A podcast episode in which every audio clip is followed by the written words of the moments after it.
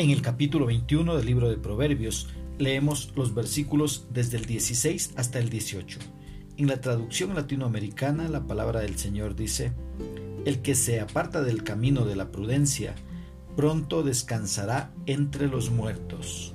El que ama el placer, terminará en la pobreza. Nadie se enriquece corriendo tras el vino y los perfumes.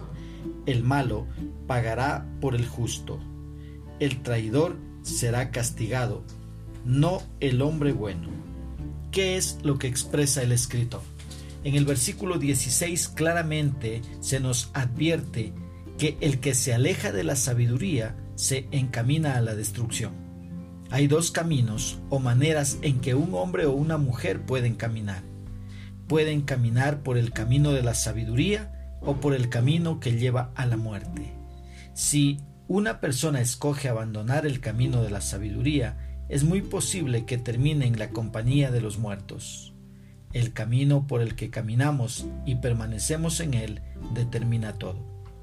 En el versículo 17 aprendemos que una persona que ama el placer y el deleite siempre tendrá necesidad, ya que carece de disciplina y autonegación, no puede decir que no a los deleites para su cuerpo y fácilmente queda atrapado.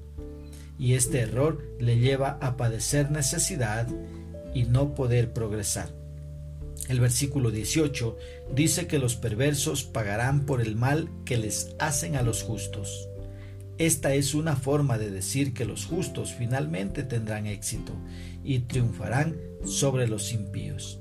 Dios promete que al final de todo, sus justos y rectos serán levantados por encima de los impíos y los infieles. ¿Cómo podemos aplicar esta porción bíblica a nuestra vida? Primero, Busquemos siempre caminar en sabiduría, sin olvidar que la sabiduría comienza en el temor de Dios. El abandonar este camino te traerá consecuencias desastrosas para tu vida y para los que te rodean. Una segunda aplicación, dejando de satisfacer tus deseos de alcohol o noches de bohemia, ya que esto termina afectando tu vida y a la familia que dices amar. Además, te robas a ti y a los tuyos el poder llegar a tener algo más. Una tercera aplicación, dejándole la venganza a Dios.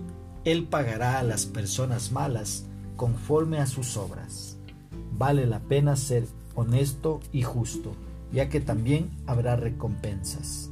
Que Dios abra nuestro entendimiento para poder vivir su palabra.